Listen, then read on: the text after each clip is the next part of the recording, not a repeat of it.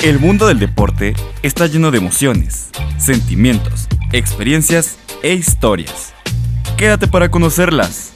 Esto es El sudor de tus sueños.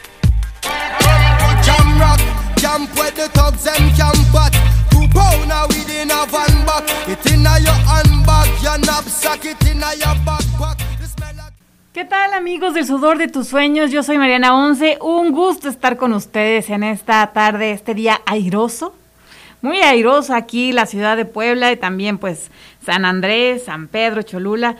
Mucho airecito aquí en Tlaxcalancingo. Gracias por sintonizarnos. Espero que todo el mundo esté cubriendo bien.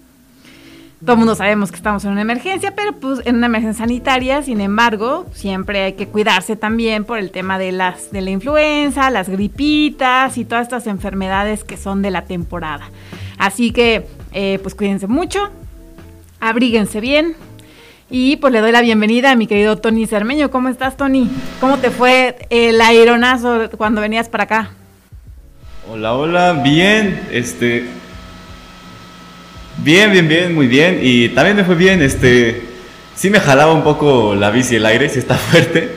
Y como es un poquito... Yo, yo venía pensando en ti justamente por eso. Sí, sí, sí me jalaba un poco, pero no así tanto, sí se me destanteaba un poquito la bici, pero este, todo bien. Eh, entonces vengo sano y salvo, no, no pasó mayor, pero sí hace, no, no me hizo tanto frío, igual como venía con mucho calor de estar como activo, pero pues ya cuando dejé de, de, estar encima de la bici, pues ya me dio frío, ¿no? pero pues bien. está, está frito el, viento, pero rico.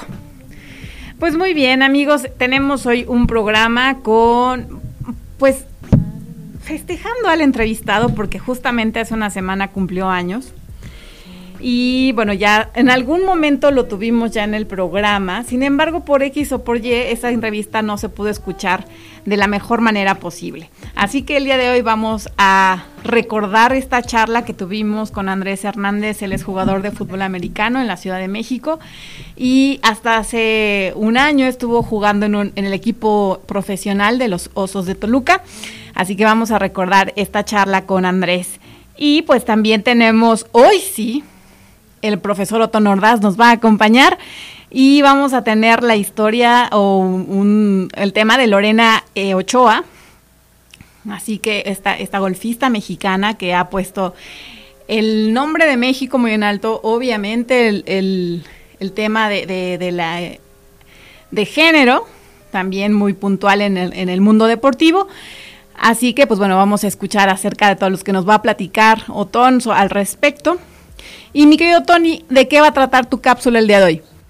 Hoy vamos a rendirle tributo. Su cumpleaños eh, fue ya en el mes de septiembre y bueno, su muerte se conmemora, no, perdón, su muerte en septiembre y su cumpleaños eh, se conmemora en febrero.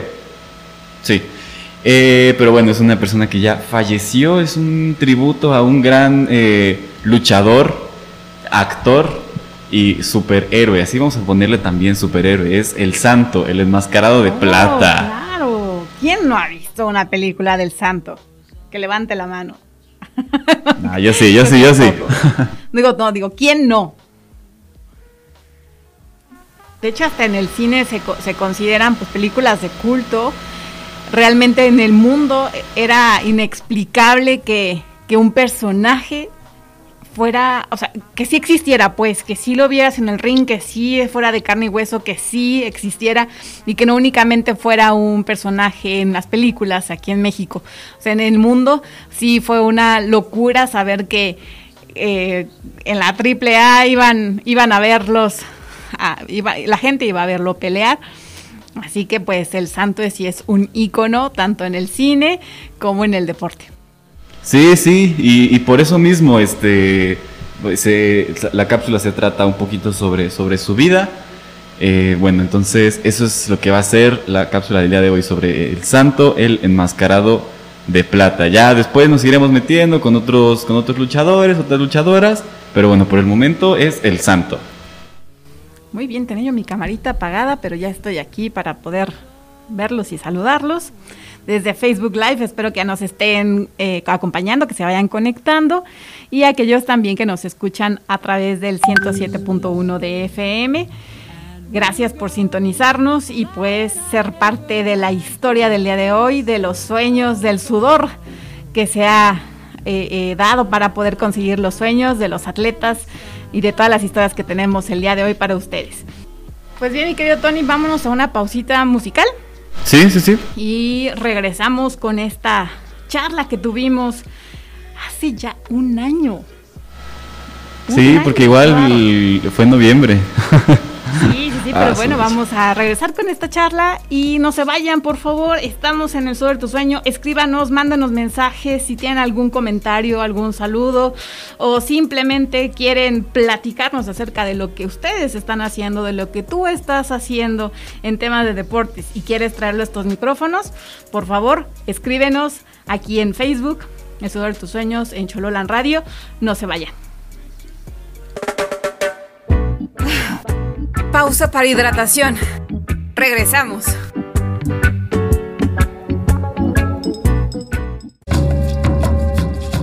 Estás escuchando la radio comunitaria Chololan, voces de tierras milenarias.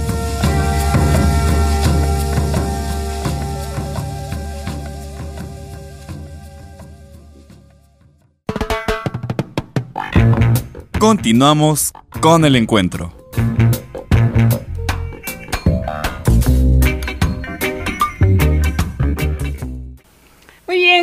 Continuamos aquí en el sudor de tus sueños. Gracias por sintonizarnos. Saludos a todos aquellos que ya nos empiezan a ver por Facebook. Y pues bueno, ya les comentaba que el día de hoy vamos a retomar esta charla que tuvimos hace ya un año con Andrés Hernández, que en ese entonces, en el 2019, él estuvo participando con los Osos de Toluca, este equipo de fútbol americano profesional en nuestro país. Sin embargo, pues bueno, él tiene una historia en este deporte desde la infancia obviamente toda parte de su juventud. Y lo que en su momento me llamó la atención para traer esa historia aquí a estos micrófonos es por el hecho de que, pues bueno, cuando tú te encuentras en un parteaguas en tu vida y decides proponerte una meta, a mí la verdad es que lo que me llamó mucho la atención cuando él anunció que iba a empezar a entrenar para poder ser parte de este equipo profesional, fue el hecho de que de la inspiración que le provocaron sus hijos para poder decir si, yo me voy a retirar del fútbol americano va a ser de esta manera, va a ser de manera profesional y de esta manera yo cierro mi capítulo con este deporte. Y pues bueno, hasta el momento así así así fue. Él, él entrenó muy duro, llegó a este equipo, pero bueno, ¿quién soy yo para contarles? Mejor vamos a escuchar esta charla con Andrés Hernández, entre los amigos conocido como Kiko. Pero pues bueno, con mucho cariño y eh, mucho respeto, espero que, que esta, esta entrevista pues siempre se quede ahí guardada en el recuerdo. Pero pues el día de hoy lo retomamos a propósito de que hace ocho días, el 11 de noviembre, fue su cumpleaños, así que le mandamos un gran, gran saludo. Y aquí la tienen amigos, no se la pierdan.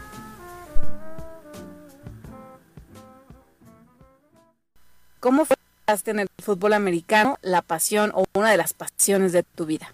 Es un gusto para mí también poder contarles sobre, sobre el desarrollo de mi, de mi carrera. Pues bueno, respondiendo a tu pregunta, a los 10 años de edad nos fuimos varios amigos de la Palomilla, de la colonia. Eh, esa colonia del DF eh, quedaba muy cerca de Zacatenco, donde están los equipos del, del Politécnico. Y fuimos a probarnos a Cheyennes del Politécnico. En ese entonces íbamos 10 y nos quedamos nada más dos. Eso fue el principio de mi carrera, Marianita. Oye, ¿y en qué, en qué equipos jugaste durante, durante ese tiempo? Bueno, empezaste con los Cheyennes a los 10 años. Estamos hablando de, ¿de qué año? El 88. Empezaste a los 10 años y posteriormente seguiste jugando o hubo algún momento en el que decidiste ponerle pausa por el tema escolar o por cuestiones familiares? ¿O siempre estuvo presente desde aquel momento el fútbol americano en tu vida? Pues mira, eh, buena pregunta, eh, Sin el, sin el apoyo que, me dieron mis padres, sinceramente a lo mejor no, no seguiría jugando. Ellos iban a todos mis partidos desde que yo inicié jugando en infantiles hasta que fui profesional. Pero bueno, eh, el tema de, contando esto es porque sí, efectivamente seguía yo estudiando y jugando. Y era realmente algo exigente en ese entonces, pero, pero vaya, eso lo, pude hacer en mis juveniles, infantiles juveniles, que eran con Cheyennes. Después me fui a los Politos, a los Pieles Rojas, perdón, de Poli después a Politos, donde fuimos campeones contra ellos blancas en el 93 y terminé mi, elegibilidad de juveniles en Politos.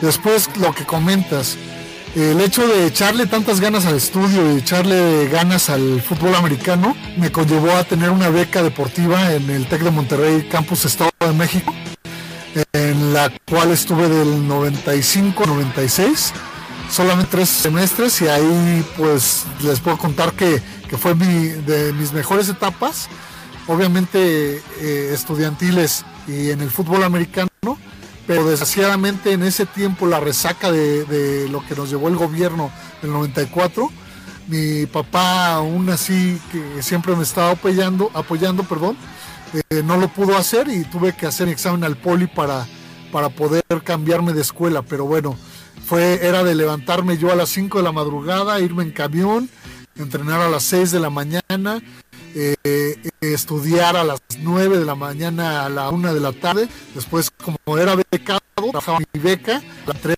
a, 6 de la tarde y después de las 6 de la tarde hacer tareas en, los laboratorios de, del...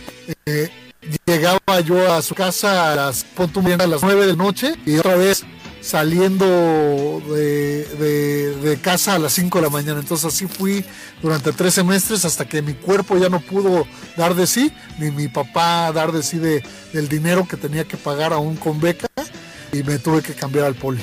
Durante toda esta, esta etapa de muchos sacrificios, sobre todo pues físico, mental, eh, el desgaste, inclusive también emocional del saber que que por una cuestión externa, como fue eh, la, depresión económica que, sufrió el país en el 94, ¿haya, ¿hubo algún momento en tu carrera en el que dijiste, ¿qué estoy haciendo aquí? ¿Qué chirrión tengo que levantarme tan temprano para venir a jugar fútbol americano cuando yo podría estar durmiendo hasta 7, 8 de la mañana para entrar a clase a las 9? ¿Hubo algún momento en tu carrera como futbolista de americano que decidieras tirar la toalla ¿Cuál fue esa experiencia y qué fue lo que te motivó a seguir adelante y decir, no, Andrés puede dar más y voy a seguir? Sí, sí hubo esa, esa experiencia, eh, la tuve presente en el TEC de Monterrey. Obviamente yo no tenía, en ese entonces los desayunos costaban 12 pesos y constaba en tu jugo de naranja, tu fruta y una y un guisado que eran chilaquiles o huevos al gusto. Esos 12, esos 12 pesos no, no los tenía en ese momento y entonces yo lo que empecé a llevarme durante tres semestres era eh, avena, avena preparada con agua o avena preparada con, con, leche. Y ese era mi desayuno. Entonces, eso era durante los tres semestres estuve ahí y la verdad es que fue muy, muy, muy feo porque en el momento de que yo llamaba a mi, a mi casa, en ese entonces no había celulares y había puro teléfono, fijo. Eh, un día me marcó la vida porque hablé con mi mamá y mi mamá llorando diciendo que mi papá se quería suicidar. Y, el hecho de, yo seguir en una escuela donde tal vez hubiera salido muy bien, pero, pero el hecho de no poder ayudar a mis papás con dinero, ese fue el primer tema de decir, ¿sabes qué? Ya me voy a salir. Sin embargo, hubo otro factor que también me, determinó en decir que iba a salir en el campo del TEC de Monterrey del Estado de México. Eran de los primeros campos artificiales. Entonces tuve un bloqueo abajo, me levanté como un metro y medio, eh, me hicieron volar y caí con mi rodilla derecha eh, totalmente en los meniscos. Ahí sentí que se me acababa totalmente mi carrera. y teníamos seguro entonces, Seguros Monterrey, no sé comercial porque existe, no creo que sí, pero bueno, el tema, el tema de, que me dijeron que tenía que, que tenían que operarme. Entonces me acuerdo que, un coach, Andrés Berti, mi tocayo, me dijo, te voy a rehabilitar tocayo sin necesidad de cuchillo. Y me rehabilitó con, con ejercicios, con ungüentos de leche cortada, con, con sábila, sábila caliente, este, y distintas cosas que no necesité la, la, cirugía y seguí jugando. Entonces ahí fue donde, donde sí seguir luchando por mis sueños. Obviamente también tenía otra, otra cosa en mente de ayudarnos.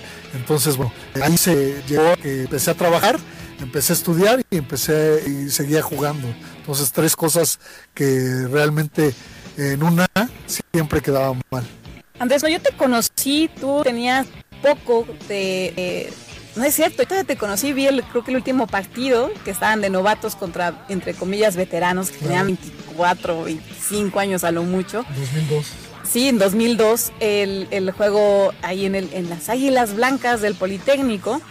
¿Cómo fue que llegaste a este equipo después de todo, eh, toda la situación de tu del tema con tu familia? ¿Y cuál fue tu experiencia en ese equipo?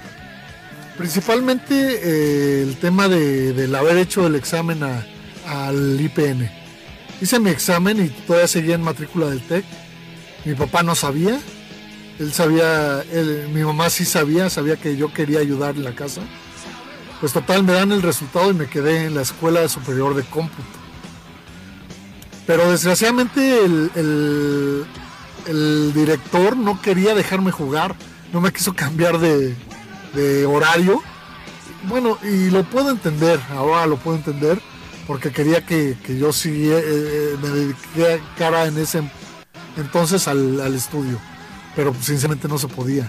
Yo estaba trabajando en ese entonces en ópticas Devlin de soporte de computadoras y tenía mi negocio también de limpieza, soporte y todo lo que, que conllevaba en, computador, en computación. Y aparte estaba en, la escuela, en el TEC. Entonces cuando me quedo en, en la SCOM, el head coach de Pieles Rojas primeramente me dice, te queremos rescatar y vamos a moverte a Opixa para que estudies licenciatura en ciencias de la informática. De ahí jugué dos años en Pieles Rojas. De los dos años no jugué ni un partido por cuestiones que, ahora ya maduro pude, pude ver por qué. Yo llegué pesando al TEC de Monterrey 95 kilos. Yo mido 1,90 y llego a los Pieles Rojas pesando 88 kilos. Entonces estaba pesando del liniero defensivo estaba pesando lo que, lo que pesaba un receptor. Entonces no me metían. Y aunque yo llegaba llegué de, de la mejor reputación del técnico de Monterrey, me querían meter. Entonces decidí a descansar un año y en el 98 me presento a Águilas Blancas. Y bueno, nada más para aclarar, los que no sepan mucho de fútbol americano, quiere decir que estabas muy bajo de peso y que si estabas en una posición de, de defensa, pues eras, tenías un, estabas muy delgadito para poder enfrentarte a, los otros grandulones que estaban defendiendo el, balón, ¿no? Pues ya estaba yo en, informática, estaba trabajando también, ya le estaba yo ayudando a mi, a mi casa, a, mis papás. El tema de llegar a las Águilas Blancas, me acuerdo que llegó el coach Nabucodonosor Gobera, Bojalil. Él fue el que me dijo, vente. ¿Por qué? Porque vio a, un novato potencial, ¿no? Yo ya no era novato, pero en ese entonces yo llegué de 20, de 20 años a Águilas Blancas. Y, pues, ya estaba yo preparándome más. Ya llegué pesando 100 kilos al 98 a, poder jugar en Águilas Blancas. Entonces luego, luego vieron mi físico y dijeron que me querían jalar para, para el equipo. Entonces nada más esperé el año de gracia, que fue el 98, que me dediqué a trabajar y a estudiar y a entrenar eh, pesas para poder jugar mi primer año en el 99 en Águilas Blancas. Pero principalmente fue por mi, estatura y por el peso que gané después de, jugar en Pieles Rojas. ¿Cuál fue la mejor experiencia que tuviste en, en Águilas Blancas del Instituto Politécnico Nacional? Pues mira, eh, eh, la, mejor experiencia es que en mis tres años fui titular. Me enfrenté a todos los eh, equipos de la liga, el TEC de Monterrey, la UDLA. En ese momento la UDLA venía de ser bicampeón. el TECSEM eh, toda la camada de, jugadores que fue campeón en el 2000 era mi camada, era la camada con la que yo estaba entrenando en el 96. Me dio mucho gusto enfrentarme a ellos. Y eso sí les puedo decir, uno no es superhombre, uno sí tiene que, decidirse hacer dos cosas. Puedes hacer trabajar o jugar, o puedes hacer estudiar o jugar, pero no puedes trabajar, estudiar y luego irte a jugar. En algunas siempre quedas mal. Entonces, yo si no pude ser seleccionado nacional fue por eso, porque en algún momento tuve que fallar en alguna de las tres cosas. Pero sinceramente eh, tuve actuaciones muy destacadas en, Águilas Blancas. Los amigos de mi vida en, en Pieles Rojas y en Águilas Blancas y, el clásico estudiantil del 2001. En ese entonces los cancelaba eh, el Distrito Federal por ser muy agresivos, porque la gente se consideraba muy agresiva y la gente que iba a ver, que era nuestra familia totalmente, era un tema de demagogia, pero el tema de, jugar el 2001, el, el clásico, fue lo que culminó en la mejor satisfacción que tuve en Águilas Blancas el juntar a Pieles Rojas en ese entonces y a Águilas Blancas eran los burros blancos del poli. Ah, Entonces era el clásico burros blancos del Politécnico contra, los... Claro, claro, pues es, es el clásico de inclusive las películas del cine de oro mexicano. Amo esas películas. De resortes, de Sí, sí, sí, claro. los amo. A mí, el, el, independientemente de la amistad desde el 2002 a la fecha, a mí lo que me, por lo que quise hacer esta entrevista, fue porque alguna vez vi una publicación tuya en ahora ya el Facebook, ¿no? Nos conocimos por el Messenger y ahora ya es el Facebook. Eh, el tema de que dijiste, yo por mis hijos quiero empezar esta nueva vida ya como, como un atleta y me quiero retirar siendo, me quiero retirar del fútbol americano siendo un profesional. Cuéntanos más a fondo, más a detalle, cómo fue esta experiencia, cómo te decidiste en entrar a, iniciar este reto, a qué edad empezaste este, reto y cómo te sientes de haberlo cumplido y de haber estado participando la temporada anterior con, Osos de Toluca. Pues bueno, eh, eh, terminando de Águilas Blancas, yo terminé de 23 años entonces tienes todavía el potencial. Ya estaba yo terminando mi carrera, ya estaba yo trabajando. Entonces, habían ligas de veteranos, en las cuales me, desempeñé del 2002 al 2010. Y ahí decidí dejar. Del 2010 al 2018 no había jugado más fútbol americano, ah, si acaso cascaritas o, o informal. Y resulta que, en una comida, eh, mi buen amigo, mi hermano Miguel Ángel Atilano y mi hermano Manuel Méndez fueron de la primera generación de mi generación en ser profesionales, jugando en, Mexicas, que antes era Águilas de, la Ciudad de México. Eagles, le pusieron Eagles de la Ciudad de México, Manuel Méndez y Raptors a Miguel Ángel Atilano. Yo estaba totalmente pesando 128 kilos, estaba eh, en una situación de física deplorable. Y yo les comenté, hermanos, ¿cómo puedo llegar a, jugar profesional con ustedes? Prepárate, Kiko. Mi, nickname, mi sobrenombre es Kiko. Me dicen, prepárate, Kiko. si tú te preparas, te vas a quedar. Vale. Esa fue la motivación real que tuve. Adicionalmente tengo un par de varoncitos, eh, uno de 9 y uno de 5, y mi princesa hermosa de, de 11 años, a los cuales dije, si yo logro esto, para mis hijos no va a ser nada imposible eh, lo que quieran realizar. Entonces, el, desde, el, ejemplo va lo que les quiero inculcar. Entonces, en el 2018 yo pesaba 128 kilos en enero del 2018. Empecé a hacer ejercicio, empecé a bajar, empezó otra vez a mis, mis músculos que tienen memoria, que es cierto, señores, los músculos tienen memoria y cuando empiezas a bajar se quedan del, mismo tamaño que, los tenías cuando tuviste tu mejor peso. Empecé a comer bien, empecé a, ganarle a, la obesidad, porque ya tenía obesidad, no era mórbida, pero de febrero a julio ya había yo bajado 10 kilos. Se me ocurrió ir con un nutriólogo. Muchos decimos, el nutriólogo nos va a mandar eh, eh, dietas que te dan rebote, nos va... No, no, no. El nutriólogo lo que te hace es un examen de grasa, un examen de, todo lo, de todo tu cuerpo, lo que puedes comer, y te hace un régimen. No es una dieta, es un régimen. Con ese régimen y ejercicio pude bajar los otros, digo, perdón, 15 kilos más. Digo, 10 de, de febrero a julio y 15 de julio a septiembre. Cosa que veo que iban a ser un, un este, equipo en, la LFA, la Liga Profesional de Fútbol Americano de México en Toluca. Hice mi tryout, me citaron al tryout y me quedé en la primera ronda, en la tercera ronda de seleccionados de, osos para competir por un, por un lugar.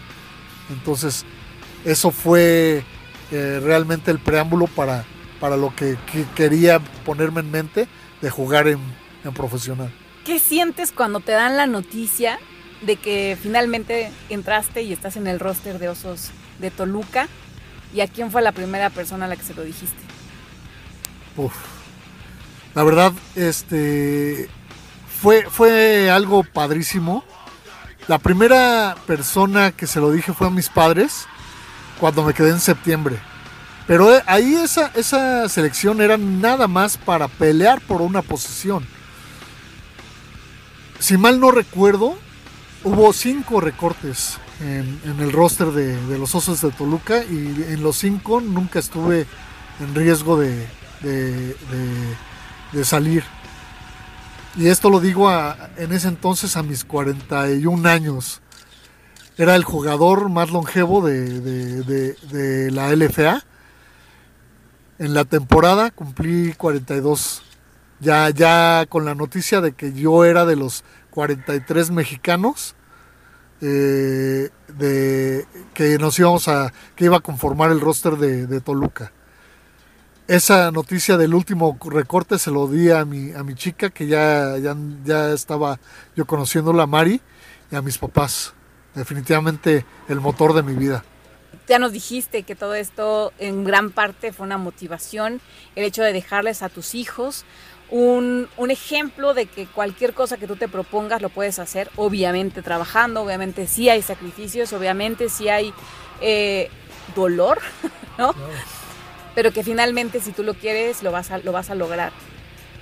Andrés, ¿qué mensaje le darías a todas aquellas nuevas generaciones de, atletas, de chicos que están eh, visualizándose lanzando un pase a gol, no sé, en un futuro, ya sea en una liga profesional o en su liga escolar, o, o ¿por qué no? En la NFL, ¿no?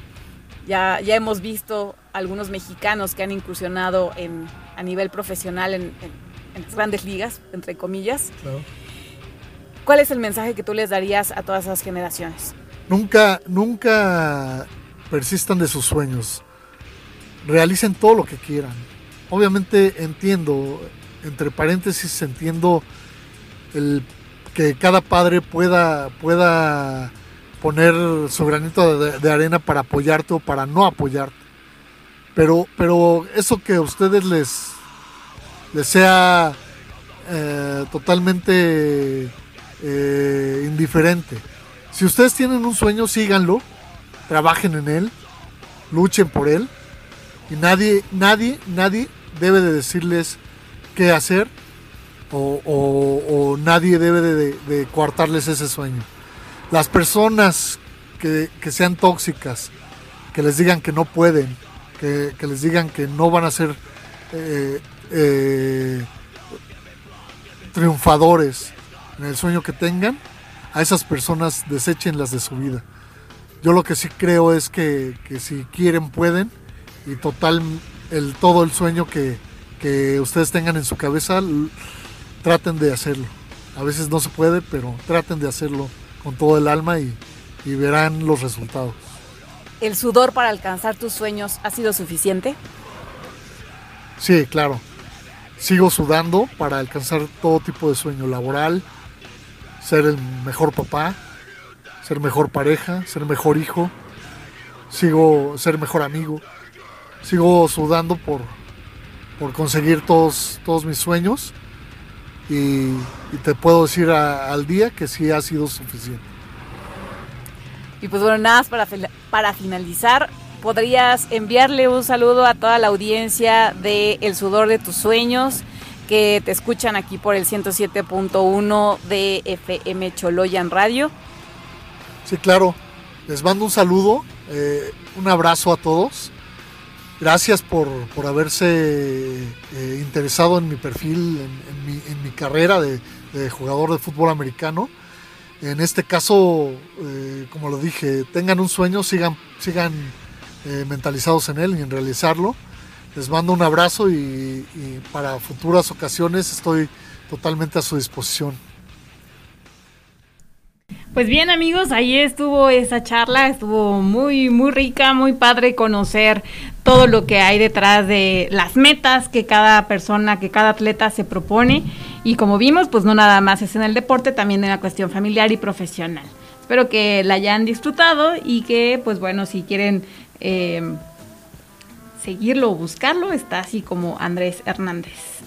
Y pues bueno, vámonos a una pausa musical para regresar Ahora sí, este martes no se salvó el profesor Otono Ordaz para platicarnos acerca de Lorena Ochoa. Así que no se despeguen, no se vayan.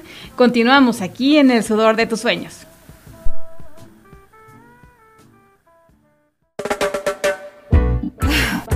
Pausa para hidratación.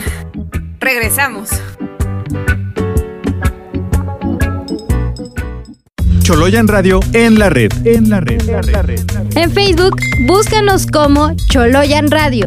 En Twitter nos encuentras como arroba FM Choloyan. Y en Instagram estamos como Choloyan-107.1. Continuamos con el encuentro.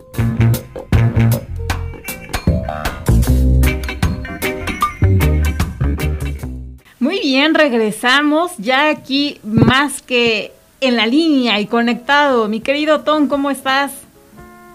Mariana, Tony, queridos escuchas, muy buenas tardes. Qué gusto saludarlos después de una semana de ausencia. Sí, hombre, sí, te extrañamos, pero bueno, entendemos que ya también ustedes están en la recta final de, del año, del cuatrimestre, del semestre, y pues bueno, siempre hay que preparar muchas cosas y como docente, y ya sabemos cómo se está viviendo actualmente todo esto, pues me imagino que tienes mucho, mucho que hacer, mucho estrés, así que pues ni hablar, así pasa, pero el día de hoy estás aquí muy contento y nos traes un gran tema. Sí, aquí María, muchísimas gracias y justamente si el contexto educativo en que estamos viviendo nos requiere mucho, mucho tiempo. Solo haciendo un paréntesis, la otra vez leía un meme que, que se me hizo muy acertado, ¿no? Creer que el docente solo trabaja en las horas lectivas es como creer que el corredor solo trabaja en el tiempo de su carrera, ¿no? Es decir, cuando tú ves un atleta que corrió los 200 metros en 48 segundos, creer que solo eso, los 48 segundos solo trabajó, es similar, ¿no? Lo que estamos pasando en la docencia, pero muy contento y agradecido justamente. Y vamos a hablar de no solo de una gran atleta, sino de las grandes enseñanzas que nos puede transmitir su legado. De ahí el nombre de Loreno Ochoa, un legado para toda la vida. Justamente, queridos radioescuchas, el pasado domingo 15 de noviembre fue el cumpleaños número 39 de la mejor golfista mexicana de todos los tiempos. Nos referimos indudablemente a Lorena Ochoa. Hablar de él o la mejor de todos los tiempos en cualquier disciplina es algo relativamente sencillo si solo enumeramos sus triunfos, pero comprender a cabalidad cómo logra dicha hazaña requiere de complejidad de análisis. Para lo anterior quiero parafrasear una de las grandes enseñanzas que me transmitió mi papá para poder realizar un trabajo de manera correcta. Mi papá me decía que para que alguna acción la realizara bien o algún trabajo saliera de manera eficiente, necesitáramos de tres variables. Uno, conocimiento. Dos, la herramienta. Y tres, la actitud. El conocimiento nos permite saber qué vamos a realizar. La herramienta es el instrumento que nos va a poder ayudar a realizar dicha actividad, pero finalmente el tercero que lo complementa es la actitud, es decir, si estoy dispuesto a poderlo realizar. Retomo lo anterior para emular con éxitos deportivos, en el caso particular de Lorena Ochoa, que lo quiero traducir también en tres variables importantes. Primero es el contexto idóneo que tuvo, segundo el talento natural que demostró y tercero la disciplina de superación. Estos tres pilares es una simbiosis para poder entender cómo se convirtió en la sembrada número uno del mundo por más de tres años. En el primero es el contexto idóneo. Vivía cerca del Country Club de Guadalajara, escasos 40 metros, donde el ambiente le permitía conocer de primera línea el mundo del golf. Jugando con su papá, hermanos y tíos, conoce el amor a este deporte. Entender el contexto es fundamental para entender una porción del éxito deportivo Lorena tuvo en su familia su apoyo no solo emocional, sino también económico. Pero su pilar deportivo fue también su entrenador Rafael Alarcón, que practicaba en el mismo campo de golf en Guadalajara. Alarcón había tenido varios éxitos en el golf en el ámbito juvenil y colegial en Estados Unidos, y eso le permitió poder guiar adecuadamente la carrera de Lorena. Este primero es muy importante porque el contexto le va a permitir a Lorena poder desarrollar correctamente su segunda variable, que es el talento natural. Estas capacidades que tienen ciertas personas para realizar alguna de manera con mayor facilidad y aptitud ciertas tareas que el resto, es lo que denominamos el día de hoy talento. Y Lorena Ochoa lo tenía. Entonces, tanto el contexto idóneo como el talento van a ser dos de las tres piezas claves. Pero la tercera, donde muchos no lo tienen y es donde la mayoría fracasan, es en la disciplina de superación.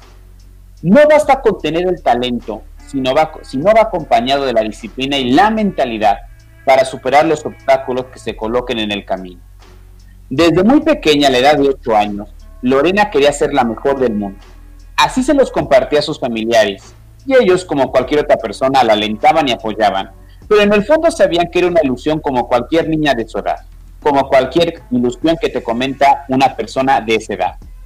Pero la ilusión pronto se convirtió en objetivo. Y este se alcanzó con disciplina, el combustible de los grandes. Dice correctamente Nietzsche, quien tiene un porqué para vivir puede soportar cualquier cómo. Y Lorena Ochoa tenía claramente un porqué para vivir, ser la número uno del mundo. Estar practicando desde las 5 de la mañana para después ir a la universidad a las 9, posteriormente al mediodía comer y después nuevamente ir al campo del golf hasta en la tarde noches para seguir practicando, nos habla de la mentalidad, determinación que se, que se traduce en la disciplina de Lorena Ochoa. Estos tres elementos o pilares que he mencionado se concretizan en los grandes resultados de Lorena Ochoa en su ámbito deportivo. Podrían listar las grandes victorias y las semanas como sembrada número uno del mundo hasta su retiro, pero quisiera señalar dos sucesos muy importantes que creo que son más relevantes que cualquier logro deportivo que haya tenido. Uno es en el ámbito deportivo. Se encontraba Lorena en, la, en el tour de la LPGA, justamente con la sembrada en ese momento número uno, la exjugadora del golf sueca nacionalizada estadounidense Annika Sorenstam. Se encontraban empatados en el último green y así sucesivamente estuvieron empatados en las tarjetas hasta que una y otra vez lo que podríamos denominar muerte súbita era el punto final y de quiebre. Cualquier otra persona se hubiera quebrado. Cualquier otra persona hubiera dicho, bueno, suficiente, estoy con la número uno, está bien un segundo lugar. Pero una joven, literalmente a la edad de veintitantos años, estar en esa situación con esa mentalidad, porque tenía claramente su objetivo, logró vencer a la número uno del mundo que en 10 años nunca había perdido. Eso nos habla de la gran mentalidad, de la disciplina del talento. Pero el segundo aspecto que quiero señalar es en el ámbito personal. En una entrevista que escuché de Lorena Ochoa le preguntaron, ¿cómo te gustaría que fueras recordada?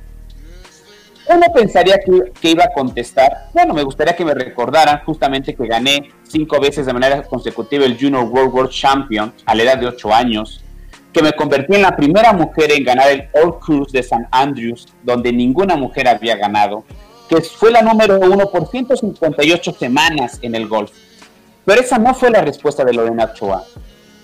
La respuesta de Lorena Ochoa fue quisiera que me recordaran como aquella persona que ayudó a su sociedad. A mí me impactó la respuesta de manera personal, porque ella había añadido que un domingo puede ganar un torneo de golf, pero la siguiente semana llegará otra golfista de otra nacionalidad y la superará. Pero justamente lo que hacemos por nuestra sociedad es lo que nos va a determinar en la vida. Y por eso hizo la Fundación Lorena Ochoa. Y aunque lo estás pensando, estimado Escucha, no es una fundación de golf. No tiene ninguna escuela de golf. La Fundación Lorena Ochoa se dedicó a apoyar un centro educativo de la Barranca de extrema pobreza en Zapopan. Ella financia esa escuela porque sabe que el punto medular, la clave para que seamos una mejor sociedad y por ende un mejor país es la educación. No tiene ningún campo de golf, en su futuro quiere, quiere crear campos de golf para que todo el mundo pueda tener acceso, pero sabe que en el fondo es la educación. Justamente es lo que me llama la atención que a pesar de tanto éxito y de retirarse a los 28 años siendo la número uno, tiene bien claras sus puestas sobre la vida. Por eso, Mariana Tony, estimado de Escuchas, desde las redes de la historia, Lorena Ochoa, un legado para toda la vida. Pues sí, muy, interesante y muy sabia su decisión de poner una, una fundación con el tema de educación, porque sí, definitivamente es una manera en cómo puedas aportar herramientas para que cada persona decida qué quiere hacer de su vida, pero tenga esa oportunidad, ¿no? Y no bien muchos pensaríamos que pues, quiere enseñarle a todo mundo golf o que todo mundo tenga acceso al golf, pero no todo mundo quiere o es necesario en su vida el golf, pero sí la educación. Así que fue muy interesante ese dato. Muchas gracias. Muy, interesante. Tony, ¿tienes algún comentario? No, pues igual lo, mismo. Este, me, me, gusta esta cuestión de, querer impulsar la, la, educación, porque pues sí, es un privilegio. La educación es un privilegio que muy pocos gozan o, gozamos, yo, yo puedo decir de eso porque, pues bueno, estudio la, la universidad. Y, y, es importante también reconocer eso y, que un deportista o un atleta eh, se, se, quiera esmerar en darle educación a, gente que no, que no, que no tiene acceso, pues está, bueno, para mí es una iniciativa muy, muy buena y también, pues, grande la trayectoria de, de, Lorena Ochoa. Yo me acuerdo muy poquito de, cuando salió Lorena Ochoa, campeona de el abierto de golf y bueno, tenía muy, muy, muy poquitos años. Y, bueno, pero aún así un legado grande, Lorena Ochoa, que, bueno, que, esperemos que en algún momento también se anime a regresar del retiro, así como en su momento eh, Tiger Woods también ya, ya regresó y ya está dando otra vez ahí este, algunas, algunos, algunos encuentros, pero pues grande Lorena Ochoa también. Así es, justamente una, una historia muy, muy interesante. No, ahorita tiene 39 años, como, habíamos, como había que señalado en, la sección. Ya es mamá, justamente, y yo creo que es válido, ¿no? Disfrutar esa parte de la vida después de tanto, de tanta disciplina, levantarse tan temprano, estar practicando, porque uno pensaría, bueno, es que tiene talento la mujer, pero el talento va acompañado de la disciplina. Y desde pequeña, esa cercanía que le hemos hablado del contexto, vivir casi casi en el country club, ahí era como su jardín en cierta manera, encontrarte con el entrenador, que por cierto no era entrenador, se tuvo que preparar su entrenador para ser entrenador, porque una cosa es ser un gran golfista y otra cosa es poder transmitir los conocimientos. Pues justamente esas variables, se fracturó, por ejemplo, a la edad de 5 años las muñecas, o sea, uno pensaría como que la vida es sencillo, pero justamente es la determinación. Y yo creo que fue una decisión muy complicada siendo número uno del mundo a la edad de 28 años, estás hablando a la edad de 28 años, retirarte del golf profesional. No, no lúdico porque sigue practicando golf, pero profesional. Mucho fue criticada, ¿no? Pero solo ella sabe lo que tuvo que sacrificar, justamente ella sabe literalmente, como dice nuestro gran programa, el sudor que tuvo que poder transmitir para lo, poder lograr sus sueños. Y que esos sueños se concretizan en grandes, grandes resultados, ¿no? Y esa es la lección justamente del día de hoy. La verdad, de manera personal me llamó mucho la atención poder investigar más del golf, porque es un deporte completamente individual, pero sobre todo que el gran enemigo de ese deporte eres tú mismo. Dicen que el momento más complicado es cuando le vas a pegar a la pelota por el nerviosismo, es cuando te traiciona. Decían, emulaban, ¿no? Que te avientan el balón en el béisbol y sabes que tienes que batear, igual en el voleibol o en el fútbol, aquí tú determinas tu tiempo, la paciencia y sabes que puede ser un error solamente tuyo. En un equipo deportivo puede haber la frustración de echarle la culpa a alguien coloquialmente hablando, pero aquí es literalmente es una competencia entre uno solo. Y justamente por eso es la gran historia de Lorena Ochoa que esperamos que nos siga dando grandes triunfos ya no deportivos, ya es literalmente imposible, es la mejor sembrada del mundo en la historia, sino personales.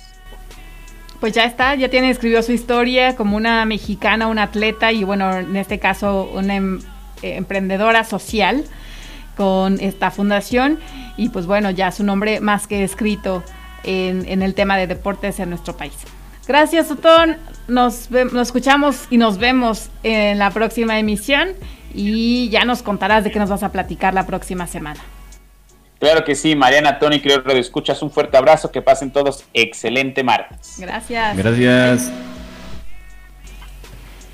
Muy bien amigos, pues ya nos acercamos a la recta final del programa del día de hoy. Como saben, la cedecita del pastel, que es la cápsula, cápsula el, sudor de tus sueños. me estoy escuchando doble. Por... ya. y pues bien, ya quiero escuchar acerca de El Santo. De verdad, ¿quién de ustedes no se topó en la infancia o que a los abuelitos, bueno, a lo mejor las generaciones actuales, pues sí, ya a los abuelitos es a los que les gustaba ver el santo. En mi caso eran mis papás, ¿no? Pero pues de una u otra manera tú te topaste con una película de este gran personaje y que pues seguramente algunos tuvieron la oportunidad de verlo en el ring en vivo y a todo color pues vamos a conocer más algún dato curioso que nos traiga Tony en la cápsula sobre el santo.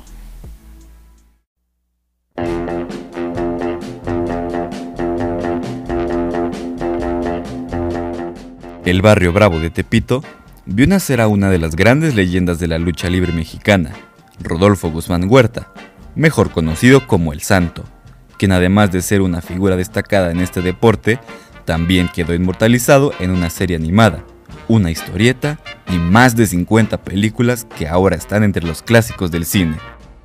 Nació en Hidalgo, pero fue en Tepito donde comenzó su carrera, primero bajo los seudónimos de Hombre Rojo, Enmascarado, Murciélago 2 y Demonio Rojo, para después adoptar con el que se consagraría en la memoria de los mexicanos, El Santo, sobrenombre con el que debutó en la Arena México de la colonia Doctores. Con su brillante máscara plateada, primero peleó para el bando de los rudos, después para los técnicos. Ya había conseguido fama en los reinos de México, pero en 1952 su vida dio un giro cuando comenzó a publicarse la tira cómica El Santo, el enmascarado de plata, una aventura atómica, de José Guadalupe Cruz. Se imprimía cada semana y llegó a ser tan popular que vendía cerca del millón de copias. De ser un luchador, se convirtió en un superhéroe, al nivel de Batman o Superman, pues se convirtió en un símbolo de la justicia para las personas. En 1958, su fama llegó a nivel internacional cuando comenzó a probar suerte en la pantalla grande con los filmes Santo contra el Cerebro del Mal y Santo contra los Hombres Infernales. En las 52 películas que rodó, peleó contra hombres lobo, extraterrestres, mujeres vampiro y momias, cada una de estas películas se convirtió en un éxito en las taquillas de México, gran parte de América Latina y Europa. A pesar de la fama que alcanzó en el cine y en la historieta, el enmascarado de plata seguía luchando. Nunca perdió su máscara, y la quebradora, la de caballo y la plancha eran sus llaves favoritas. Fue hasta 1982 que decidió poner fin a su carrera. Para su despedida, tuvo tres grandes peleas en el Palacio de los Deportes, en la Arena México y la última el 12 de septiembre de ese año en el Toreo de Cuatro Caminos, en una función donde estuvieron Gori Guerrero, el Huracán Ramírez y el Solitario frente al Tejano, Negro Navarro y el Perro Aguayo. Por ustedes llegué a este sitio, a ustedes me debo todos. Me voy de la lucha libre, sí, es la mi última lucha que tengo. Me voy con tristeza, no me voy amargado. Me voy con el cariño de ustedes. Yo les dejé toda una vida también. El 5 de febrero de 1984, tras una actuación en el Teatro Blanquita, el santo murió de un infarto al miocardio. Su féretro fue cargado, entre otros, por Black Shadow y Blue Demon.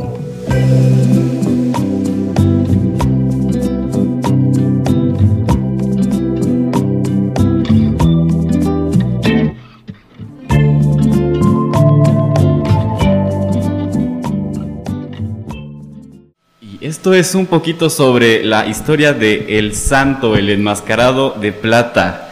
Y pues, bueno, hablar del Santo no es solamente hablar de, un personaje de películas, de, un luchador, o como ya vimos también, de un personaje de tiras cómicas.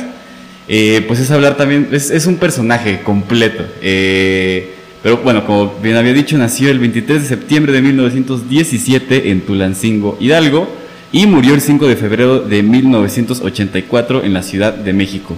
Su máximo logro fue este mismo de que jamás perdió la máscara en combate. De hecho, como dato curioso, esta imagen no la voy a poner porque no me siento con la autoridad ética para hacerlo, pero hay un video donde en un programa con Jacobo Saludowski hacen que se quite la cámara, la cámara, la máscara y el santo enseña su rostro no, bueno, no hacen, pero como que le piden que quién está eh, detrás, quién es el hombre que hace a el santo. No enseña la cara completamente, pero sí se ven sus ojos, nariz, su boca, no se la quita completo, no vemos bien su cabello, nada más como que se la sube tantitito y bueno, ahí se alcanza a ver quién es el santo. Si quieren verlo, pues ahí búsquenlo y ya terminarán con este misterio de quién es el hombre que está detrás del el santo. De hecho, igual mientras investigaba me topé con una imagen de su credencial de la bueno, es como la asociación de actores, la, se me olvidó eh, el nombre, ándale. Eh, y ahí está su, credencial y su cara y ahí se ve bien, entonces bueno, ya, ahí para que se quiten de la duda de quién es el santo. Eh, bueno, también fue campeón de peso, peso ligero por el Consejo Mundial de, Mucha de Lucha Libre, cuatro veces campeón de peso medio también por el por el, por el Consejo Mundial, dos veces eh, campeón de parejas y un peso, dos pesos welter también de, de México. Eh, bueno, realizó 52 películas eh, muy icónicas, creo que, bueno, la que yo más me acuerdo es El Santo contra las momias de, de Guanajuato. De hecho, cuando sí, cuando yo fui a Guanajuato era era, o sea, pensar, cuando fui al Museo de las Momias, pues era de aquí, o sea, en cualquier momento va a llegar el santo, o sea, te, imaginas y recuerdas todo eso, ¿no? Este, y bueno, también ya lo vemos y dices, ah, están chafísimas las películas, una calidad que dices, o sea, parece que están hechas con tres pesos, pero bueno, también es su contexto, ¿no? No, no había mucho dinero, eh, pero eso no quita que hayan sido muy icónicas, que marcaron a una generación completa eh, como bien decías, ¿no? Nuestros abuelitos, yo también, este, mi mamá también yo creo que creció con esas películas, mi papá, eh, pues para que se haya retirado en el 84 el santo, pues bueno, y vi que, bueno, su hijo decía que él se retiró y todavía seguía, seguía entero, o sea, que de plano el infarto fue porque, pues ya, o sea, ya, ya había dado también lo, lo suficiente. Entonces, pues bueno, eso es lo que, lo que pasó con el santo, y bueno, en 2018 entró al eh, Salón de la Fama de la WWE, esta empresa también extranjera por parte de Estados Unidos, y fue el primer mexicano, bueno, luchador mexicano en entrar al Salón de la Fama de la WWE. Vaya historia, vaya personaje, definitivamente es un ícono en la cultura popular de nuestro país. Y pues bueno, hasta la fecha, ¿quién no baila en una boda el santo, el cavernario, Blue Demon y el Bulldog, no? Sí, sí, sí, también. Oye, Tony, pues te reto o te invito a que pues también nos hables de Blue Demon. También es otro. Sí, otro icónico, sí. Y que, o el huracán Ramírez. Mil máscaras. Mil máscaras, claro. Todos ellos tuvieron un, grandes reflectores y estuvieron en la televisión de una u otra manera, o en el cine también. Pero pues sí es importante y es rico saber de dónde vienen y cómo fue que construyeron su carrera hasta el día de hoy, ¿no? Si es que algunos siguen vivos o bien sus familiares. Y pues bueno, hasta aquí ya está por pitar el árbitro el final de este encuentro, como dice nuestra cortinilla final. Y pues un placer haber estado el día de hoy con ustedes. Muchas gracias por acompañarnos. Mm, reiteramos la invitación para que nos escriban, nos digan, nos cuenten, denuncien a su atleta local favorito para que esté en estos micrófonos y que pues tenga, tenga un reconocimiento en vida, público y que nos cuente toda esa historia que hay detrás del sudor de sus sueños. Así que, pues bueno, yo soy Mariana Once en los controles y en la producción de este programa, Tony Cermeño. Muchas gracias. Ah, no, no, de qué, a ti también, para hacer también este programa. bueno, bueno, muchas gracias a todos los que hacen posible este, esta colaboración y este programa. Y pues ya saben, siempre la invitación de que se queden en la programación de Chololan Radio, las complacencias, todos los programas que hay en, en la barra programática, valga la redundancia, en Chololan Radio. De verdad, échenle un, un ojo siempre se está renovando, hay nuevos programas, hay muchas colaboraciones. Oye, qué bueno se pone el sonidero los miércoles después de Prófugas del Metate. La verdad es que yo siempre regreso del trabajo, baile que baile con Ismael Pájaro y el sonidero. La verdad es que muy bueno el programa. Así que pues no se pierdan, toda, eh, chequen lo que, lo que tiene Chololan Radio, entran a www.fmcholoyan.org.mx además de todas las noticias y todo el contexto local del que se habla en los programas como el Tequio Informativo. Así que, pues bueno, aquí estamos, Chololan Radio, todo el equipo. Nos escuchamos la próxima emisión. Muchísimas gracias y hasta la próxima. Adiós.